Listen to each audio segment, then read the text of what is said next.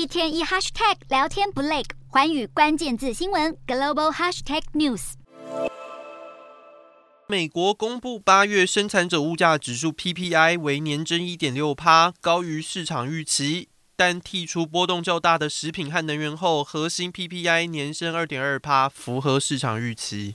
而十四日，软银旗下的晶片设计公司安谋在纳斯达克挂牌，收涨近二十五趴，市值突破六百五十亿美元，为美国今年规模最大 IPO。美股四大指数全数收涨。道琼大涨三百三十一点五八点，收三万四千九百零七点一一点；纳斯达克抬升一百一十二点四七点，收一万三千九百二十六点零五点；标普五百上扬三十七点六六点，收四千五百零五点一零点；费半指数上探二十三点七八点，收三千五百八十四点二三点。欧洲股市方面，欧洲央行周四宣布升息，但也暗示这次升息会是今年最后一次。欧洲三大股市全部收高。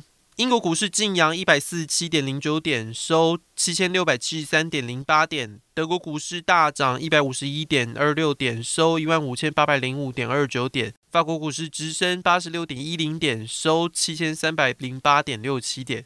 以上就是今天的欧美股动态。